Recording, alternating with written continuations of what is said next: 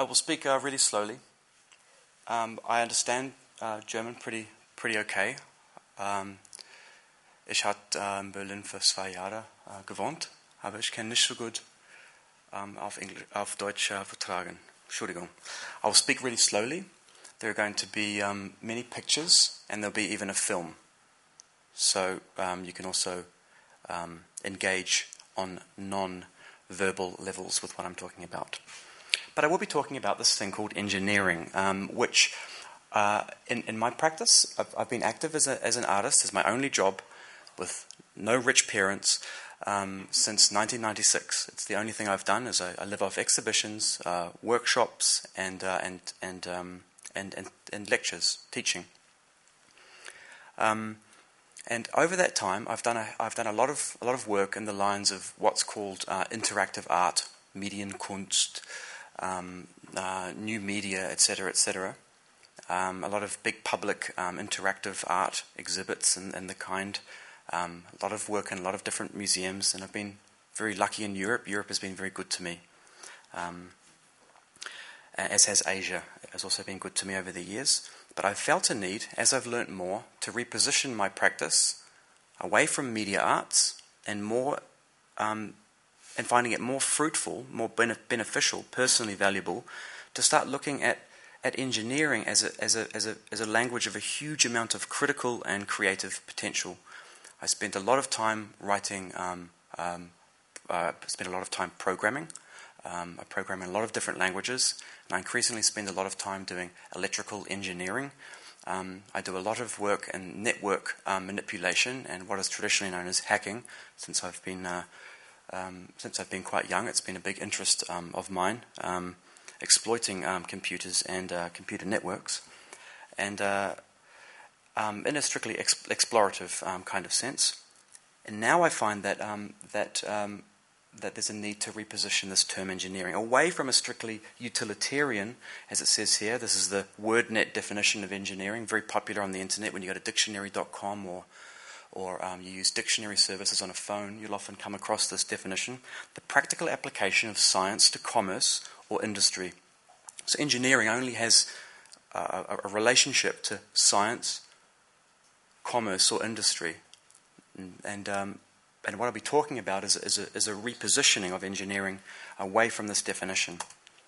So when we think about engineering in a traditional sense, we think of this kind of image here. Um, often, one of the greatest, of course, transformative um, feats of engineering was the was the bridge. The bridge that could span a ravine like that, that could be hung. This is a, this is a hung bridge.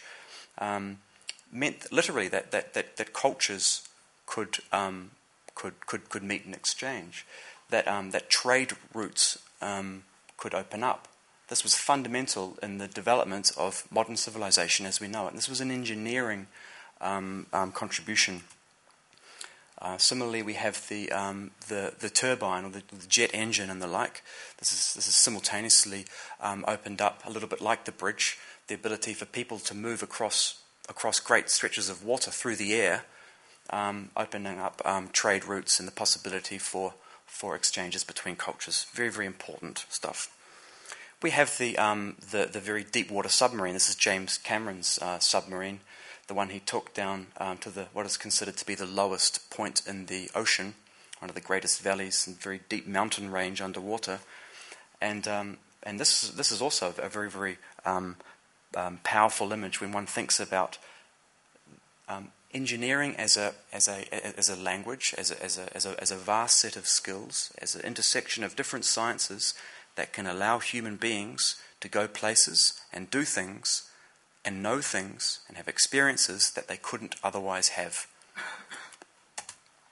Similarly, the International Space Station is, is another image. This is a residence, if you like, for scientific research that sits um, above our Earth. The International Space Station is, of course, another, another example of engineering lifting um, the human experience and human potential into places that would otherwise be completely uh, inhospitable or impossible. However, engineering is, is, is increasingly abstract for people. I mean, we, computer code is a very good example here's some code that I'm, I'm working on at the moment, manipulating someone else's code. Uh, um, code is a very good example of, of just how, how opaque the language of engineering can be for people, how non translucent, how difficult it can be to interact with and understand. most people, when you ask them, they would say, you know, what is engineering? They'd say engineering is complex, that its, its very terms are abstract. And this abstraction manifests as a kind of, again, opacity. When I say opacity, I mean like a glass that you can't quite see through. And as, as, our, as our world increasingly becomes defined by engineering, what we eat and how we eat it. For goodness sake, I mean, we, we're eating um, pigs and cows that are fed on soybeans. Most of the meat you eat is from cows and pigs that are eating corn and soybeans as a main part of their diet. This is, this is bizarre because cows and pigs don't eat beans. They have to have antibiotic injections to allow them to do that. Um, uh, our, our, our, communication infrastructure is defined by engineering. The only reason we can have relationships across countries and the kinds of relationships that we have, including business and political relationships, is because of engineering. Um, the way that we move through the world and understand the world itself is defined by engineering. Um, from the Sputnik to the, um, to the low flying orbit satellites that are constantly scanning the Earth, our very ontological um, relationship with the world as a non mythic reality is, is defined by engineering. But as it grows in complexity and extends our potential, it becomes increasingly complex. Here's an example the, uh, the gramophone. When we think of the gramophone, we see the gramophone as a very self describing work of engineering. We can even see the part where the sound comes out. We can see where the, where the sound is stored. And we can see with the little crank on the side that we wind the gramophone and it all makes it work. It's a self describing bit of engineering. And I've talked to people that have lived with the gramophone, very old people that have grown up with the gramophone, and the gramophone was a magical object at first, but it was not a mysterious object, and that it could always be understood. When was it understood? When you first used it. Compare that to the iPod Nano, for instance. The iPod Nano does not present its functionality, it does not self describe. It is a non self descriptive work of engineering. It's still a work of engineering, just like the gramophone is a work of engineering, but it doesn't describe itself. Its functionality is pushed through to a surface you can think of it as a kind of a skin. When we look inside an, an iPod Nano, we, we, we, see these intestines, this, this, this guts inside it. Very, very few people in human society could tell you what those parts do. I spend a lot of my time reading um, uh, these parts and knowing what they do. Um, and I'm very interested in becoming very good at that um, in my lifetime but it is very opaque. It's very abstract. It's, it, it, there's, there's almost no tangible relationship between the part of the iPod Nano that you interact with, no, no visible, no, no, no, conceptual, meaningful, um, intuitive relationship, and, and, the bits on the inside. Most people could not tell you where the music is. Compare that to the gramophone, you know where the music is. Most people couldn't tell you the bit where it makes the sound come out, but with the gramophone, you can see the bit where the sound comes out. Um, and I'm very interested in these problems, especially as it relates to infrastructure. As engineering becomes a kind of a life support system, um, a kind of lymphatic system, a nervous system for our very society itself, things start to get a little bit more complex. Infrastructure is a very, very important word, and it's one that will define the fate of the human, uh, human species and many of the animals um, that, uh, that, that we are that we are either exploiting or dependent upon the ecosystems, etc., etc., around it. Infrastructure is, is a defining term uh, uh, right now, I think, in the, in, in the fate of our fate of human culture. Speaking of infrastructure, I'm going to focus a little bit not on infrastructure in the general sense. I'm not going to talk about transport infrastructure. I'm not going to talk about um, the, uh, health infrastructure. I'm not going to talk about economic infrastructure particularly, but I am going to talk about network infrastructure something which is obviously a theme for this um, for this conference, the symposium, and a theme in, very prevalent in all of our lives right now. Most people cannot answer this this question. Most people use uh, in the Western world are using computer networks, but they cannot answer this question. and as an example for the um, for the program, I gave um, email as a similar example. You can almost ask anyone on the street how a postcard that you sent them arrived in their physical mailbox. They will be able to talk about Postleitzahl. Um, they'll be able to talk about the. Um, they'll be able to talk about Stadtort. They'll be able to imagine people on bikes. They can even imagine the, the, the storage system, the, the database, the analog database where all of the letters go, and give you a relatively realistic description. But you ask anyone how an email that you sent them arrives into their inbox, and they will be they will be speaking poetry. It's probably not beautiful poetry, but it will definitely be poetry. High surrealism. I mean, it will it will be it will be um, reaching more to the arts than it will be um, um, tangible, realistic description. Similarly, people cannot answer this question: What is the internet? It's like all of a sudden, the last 10 years, we've moved into, we, we, we're now living back in, in, in, Nordic, old Northern Teutonic times with um, Valhalla and stuff. I mean, suddenly the mythic has reinvaded um, human culture for most people. You ask people what the internet is, they cannot tell you what it is. they don't, they don't know, they don't know how it works or, or really what it is. They, they just, most, the very best when you ask people, when I ask my students, they will say, it's a network of networks, which is true. That's, that's a pretty good description. It's a network of networks. That's what the internet is. But how it works, for most people, it's over the head. And I, I see this as a, as a very difficult and important problem. If, if, if, if engineering is defining much of the way you move through the world and live through the world and communicate, engage with other people, even reproduce. Um, and then it's a part of your environment.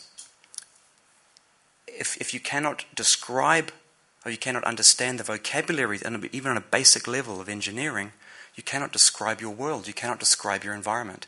And that is a critically impoverished position.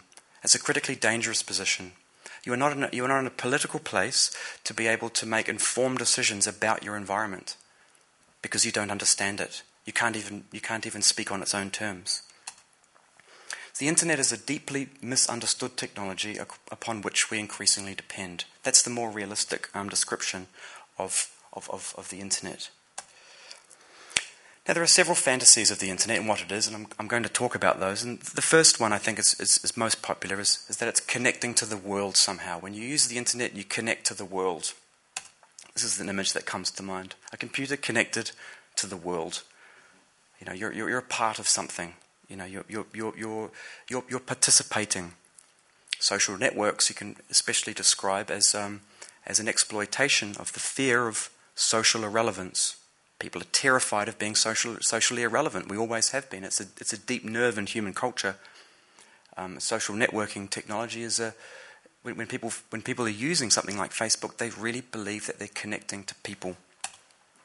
Most people, um, at very best, will describe the internet as a series of tubes, but they don't know the order in which those tubes are supposed to go. So they're just like a whole bunch of tubes. The other one is, is that people often think the internet is in fact a kind of corporation. Um, a, a, friend of my mother's, for instance, when I was um, when I was pulling viruses off her computer, um, trying to work out why it was so fundamentally and utterly broken, um, I got her set back up and I opened up the browser, and it didn't show this image. It didn't show this image. It didn't show Google. She said, "Where's my Google?" And it, where is my Google? You know, which is a very interesting thing. Where is my um, my, my, my Google. She had the internet starts there for her. That's the beginning of the internet. And that's an amazing bank robbery, you know, that a, a company with such a stupid name um, could, um, could, which I was laughing about a lot when I was, when I was younger, um, could come along and just literally hijack that, that, that experience, you know. Very, very clever. Good work. Um, the other one is, yeah, as I said before, connecting to others. This is what people often imagine. They're just sort of connecting to others and on some kind of like a grid of some sort. You know, um, there are those that you that you that you are that you you know you have a you have a warm relationship with, and there are those that you have a cold relationship with, and there's those you just don't know, those that are dead to you. Um, the other one, of course, is of a magical, powerful, parallel reality, like the Matrix. A lot of people describe the internet when you ask them. They say, "What is the internet?" and they describe the matrix. You know, which is curious. That's also a kind of a bank robbery. The matrix has really tapped into a need for description, and they've kind of colonized that very, very well. A lot of people will just go straight for the Gaia image as well. You know, just like this this sort of centralized, all-seeing um, network of like a nervous system of sort of spiritual light energy or something like that. Don't see any unicorns, but yeah, that's getting pretty close. Um, weirdly, the, the internet is getting more like this. It's getting a lot more like this. It is becoming increasingly centralized. We'll talk about that a little bit. Few people can answer this question Where am I on the internet? Like, does, does internet even have places? Is there such a thing as place on the internet? I mean, can, can, can, can you say that? You know, you, you are here. It's like, you know, you go out from, you go out from the, from the Haupt, uh, Hauptbahnhof and you, you're looking for the map and it's like, you are here on the internet. Oh, thanks, cheers. Just want to head down the road and catch up with some mates at a cafe, which is down there. Yeah. In fact, you are here. This is where you are on the internet. This is where your drunken tweets and Facebook walls are. And, um, and from the outside, in the world of, of, of free flowing oxygen that look like this. This is a, a very, very big um, data center used by uh, Amazon, and Amazon services are used increasingly by the corporations. It's a sort of like a second order invisible um, um, um network infrastructure. You, they're sort of piggybacking, sitting on the pig on the back of another corporation. Here's Apple's one, for instance. You don't see, of course, an Apple logo. We like to think Apple, of course, is a very is a, a human centric, warm, warm company. Um, but in fact, this is where your, your, your Apple stuff is iCloud and the like. Doesn't look like Apple, does it? The internet is increasingly being reduced to just this for people.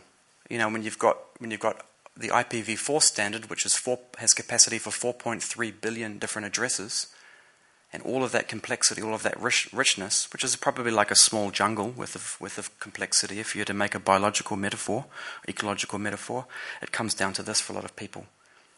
It comes down to these services. And um, I've been referring a lot lately to what, I, to, to what I call an ideology of seamlessness. We now have an increasing expect, expectation when we're engaging with technology that our experience should be seamless when I'm doing something in like Pinterest or with Instagram or, or I'm in Twitter or Facebook, I don't have a Facebook account by the way, but but if I'm doing something in, in, these sorts of services, I should just be able to publish stuff there and then aggregate it there and then send that stuff to my friend and use that service, etc., etc. And it should be a seamless experience. It should just it's like a, like a, like a, a well lubricated kind of glassy layer or something like that, where it's just you can imagine chrome balls rolling across an infinite glass plane. It should just be smooth, you know. And we, and we expect that. And when, when we come across an edge, when we come across a bump, it's a flaw. It's a flaw. It's like I, I, don't. I don't want to be seeing that stuff. I don't want to be seeing, you know, um, another end user license agreement. I don't want to be seeing a. Are you sure? I don't want to be seeing. Are you really, really, really sure? I don't want to be seeing that. I, you know, I just want to. I just want to keep moving. You know, I want it to be in time with my, with my, you know, laughing with my, with my movement, with my walking. Of course, along comes the cloud. You know, it's such a beautiful metaphor. This idea of cloud computing. And this, this again is, is like that kind of Valhalla I was talking about earlier. Not maybe not Valhalla. Maybe think of something else. Where did Krishna hang out? Um, but um, a place like that, you know, and, and it's we, we sort of expect this this, this again just pushes the internet toward the mythic and the abstract, which is a, a, a, a very difficult place. It's harder and harder to see the land through the clouds. You know, when you're in a plane and you are actually above those clouds and you come down and suddenly you can't believe the detail of the landscape. That detail is being, is being pushed away, and there's a lot of corporate and political interest in ensuring, in, in ensuring that that detail is kept from us. If you can see the edges, you can see the points of exploit. You can see the, you can see the, the you start to see the mechanics of, of a much um, and often more, more, more sinister agenda. An agenda that we're, we're, ideally, as, as consumers, well, actually, as a kind of labor force in the course of the, um, in the case of the um, of uh, social networking, um, we are we're, we're less likely to um, to make um, uninformed decisions. So yeah, um, edge detection is really important. Submarine cable map, I think, is a very very good example. I'm just going to bump out of here, pop over to the submarine cable map. This is one of my favorite projects on the internet. Um, a submarine cable map shows you the, the, the actual cables themselves um, that, that allow for our tangible corporeal material world of, of, of, of rock, dirt, and water that, that, allows, that allows that material world to be traversed such that network packets can move between real regions. And you click on a, a submarine cable, um, and, uh, and like so. And if I was online, I'd be able to show you.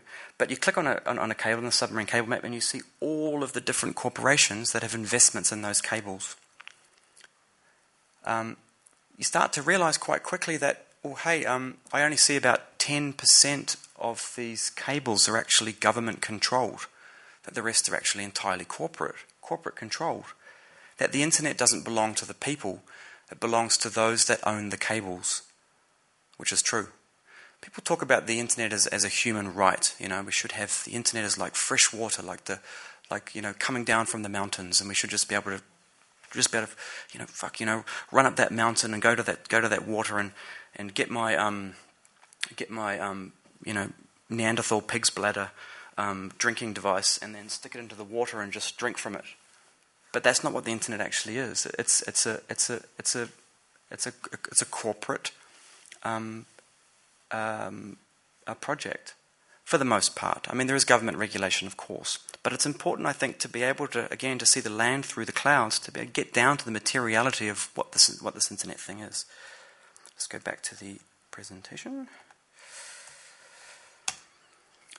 Um, so it's important to move toward a, what, I, what I see to be a, a techno political subjectivity, not just to be a, a, mere user of these, these technologies that are pushed, um, are pushed to us with the tremendous marketing budgets and some of the best psychologists in the in the business, ensuring that we that we pick them up. I mean, I, I see um, advertisements for for network services in Berlin and, and, and, and gadgets in the metro it's, it's kind of quite hard to get away from, or to go anywhere in a, in a major city in Europe and not be exposed to some kind of um, big marketing push for a next generation of, of, of internet related um, uh, products.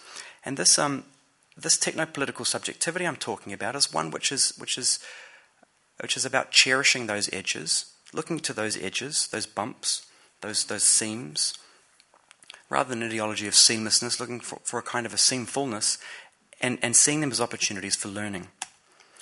And that's where I started to make a break from this thing called new media. I've benefited very greatly from um, funding in Europe. I've been very lucky with commissions and, and, and bits and pieces, and I'm, I'm, I'm okay at getting funding. Um, but one of the things in the country I come from is, is, is, actually quite poor as regards arts funding. And come to Europe was it was magic for me back in 2003 to actually see that there were all these struggling post-industrial towns that were reinventing themselves as um, as little micro Silicon Valleys. You'd hear Silicon Valley, Silicon Valley, Silicon Valley everywhere, you know, and they'd get a lot of uh, funding um, for the arts, such that you could take creative practice and you could take um, industry, and you could bring them together and make this thing called new media, which is, from an industry perspective, very, very, very cheap research, um, very, very low cost, pure research. Um, but a lot of goods come out of it. I mean, I've, I've, I've, I've enjoyed very much working with Ars Electronica and Transmediale and um, Japan Media Arts Festival, a festival in, in, Brazil and and uh, and festivals in Asia. It's been really good. Much of their funding is for this thing called new media, this industry and art coming together. But I've dropped it. I dropped it a few years ago, and it's um, and it's really clarified um, much of what's important to me about my own um, my own practice and uh, with uh, with two friends, um, studio partners, um, uh, Danja Vasiliev, um, I do a, him and I work together a lot. He's from St. Petersburg, lives in Berlin, um, and uh, Gordan Savičić, um, based in Vienna, we uh, authored the Critical Engineering uh, Manifesto, which is now available in 11 languages, and it will be available in two more languages, and will form the basis of a book. And we frame uh, our work now uh, increasingly around critical engineering, again with an interest of, of taking the language of engineering as a critical, vital, timeful, and timely language that describes very much or has a tremendous potential to, to critically engage the world that we live in today. And the third author is, of course, me currently standing in front of you. Um, so, the, the, very, the very, very first, before I start showing you some projects that relate to critical engineering, I'm just going to talk about two points. The very first um, um, line in the Critical Engineering Manifesto is this The critical engineer considers engineering to be the most transformative language of our time, shaping the way we move, communicate, and think. It is the work of the critical engineer to study and exploit this language, exposing its influence. That's the first point in the, in the Critical Engineering Manifesto. And the last, number 11, is the critical engineer considers the exploit to be, to be the most desirable form of exposure. So, by exploiting a technology, it's a difficult in Deutsch because exploit means something different in German. But when you exploit a technology in, in English, you are, you are showing, you are revealing an entry point. A little bit like that iPod Nano, you know, you saw before you, will read about like um, PlayStation 3 or, or, or, or, Xbox or something when someone manages to get other, other firmware running on a device or get code running on a device that's not supposed to, to run, that's an exploit. Um, if, if someone um, attacks a web server and finds a way to get their stuff on someone else's website, that's an exploit in English. But of, of course, the exploit itself has its own political um, um, um, uh, side effects and symptoms and it can have its own agendas. But an exploit always does one thing it shows a point of weakness. Um, and it can also reveal simultaneously um, a, uh, a mechanism, a, a, a, um, something which is otherwise opaque, something which is otherwise hidden. So the exploit produces a, a, a rupture, creating the possibility for learning, for, for further knowledge. I'll talk about a couple of projects now. The one I've just finished is um, is this uh, project here called the uh, Transparency Grenade, which is a is a functional weapon, um, and uh, and I've um, it's basically in the form of a Soviet F1 hand grenade, which is a very very popular um, weapon used in several wars has got inside it a, a, a tiny computer, a, a broad, um, a very uh, wideband um, 802.11 uh, an- antenna for wireless um, communications. And it's got a microphone. You can see there's the, little black dot on the front. And um, when you're in a when you're in an environment where there is multiple network traffic, like right now, there are JPEGs, PNGs, GIFs, emails, web pages passing through my body. We all become a part of a kind of cable. Cities are the air in cities is, is, is, a network cable in a networking context. We are a part of the cable. We're thrown into it. And the transparency grenade exploits that, but with the, with, with the I guess you might say, the a political agenda of a need for transparency in otherwise closed meetings. So, for instance, if you're a civil servant and you're frustrated with the bullshit and the, and the lies in, in, in, your, in your place of work, you can pull the pin all of the data in your environment, the voice data, and all the network traffic is tunneled to my web server where it is mined.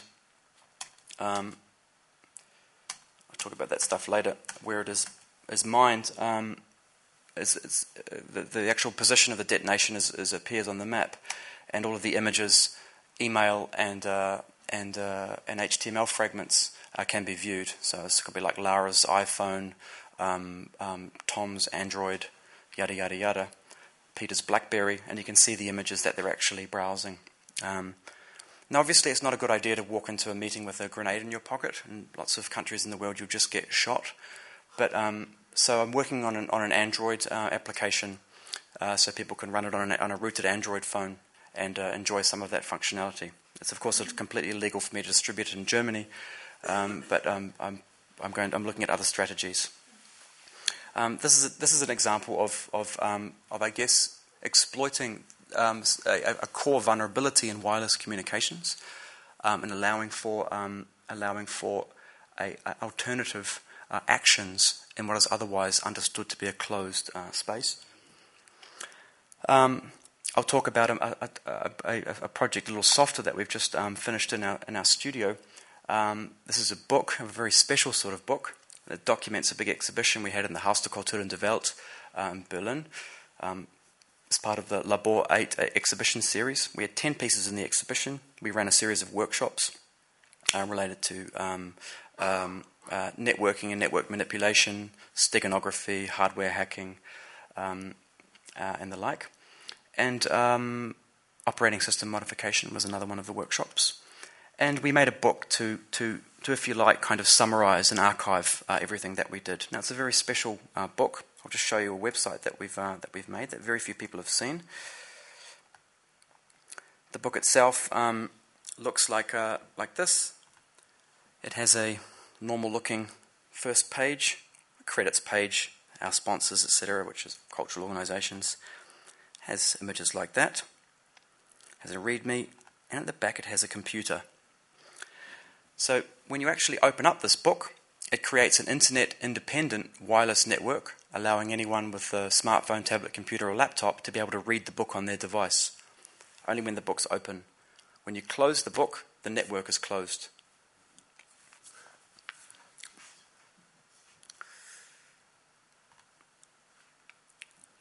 And I'm not even sure whether I have enough bandwidth to be able to show you the um, other parts. But yeah, we have a full archive. We have um, we have a tremendous amount of source code uh, on the device. We have lovely pictures of all the pieces that we had in the exhibition, and we have the full specifications for the computer that we uh, that Bengt Sjölén from the studio actually designed. He's a Swedish chap, very smart guy. This is a custom-made um, um computer. Um, we have all the specifications. You can make your own. Uh, print it in China or Taiwan or whatever, usually the cheapest places.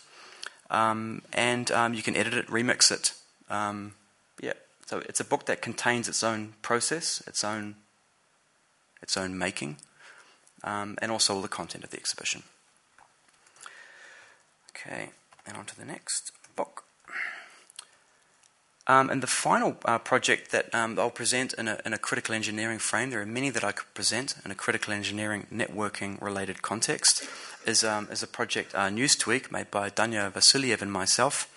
We were lucky enough to get the Golden Nika for this project last year in Ars Electronica. It is, um, is also a, a, weapon of sorts. It's a small um, um, wall plug. It, it, it is deliberately the most boring object you could possibly make or see.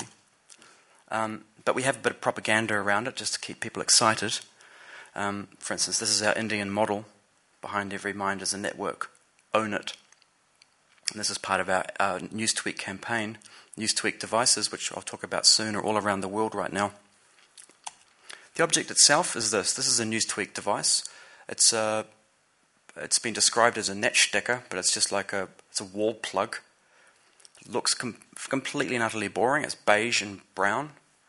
Um, you'd never notice if it's plugged in a wall. For instance, if you um, when it's plugged in, it looks like that. You can plug your computer into it in a in a cafe or whatever, and you'll get power will come from the wall to your computer. So it becomes a part of the infrastructure. And what the device does is it attacks the local wireless network and allows um, the owner of the plug to be able to go anywhere in the world, Madagascar, Toronto, Auckland, New Zealand, and be able to manipulate the news that's read on that network. So you can actually, every network becomes its own discrete, independent reality, a reality island. You can plug it in an airport or a library, uh, and and you can you can you can look at the news that people are reading, and you can manipulate headlines and text in that news. You can change political election results. You can change sports scores. You can change um, any, any, any text at all can be altered. And it's, it's like that. It's really fast. It's a couple of seconds to get from wherever you are to the box. And, um, and there's no way of people knowing that it's happening. I'll show you a little video and we'll end with that. So I'll just start up a video. Give me a sec. Hopefully, we've got some audio. I'm not sure. It's not that people think they're being subject to propaganda. If people don't think that, they aren't looking for that, they're much easier to propagandize. And that's the genius of our media system.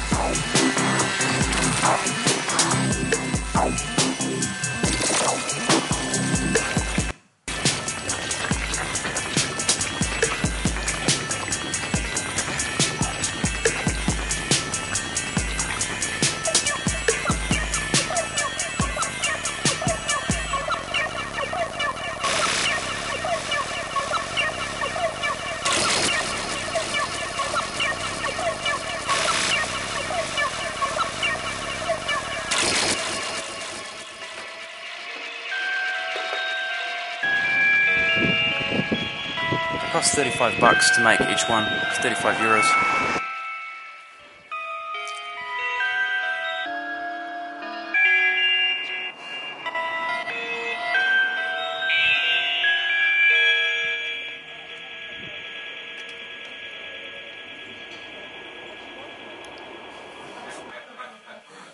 media is the nervous system of a democracy.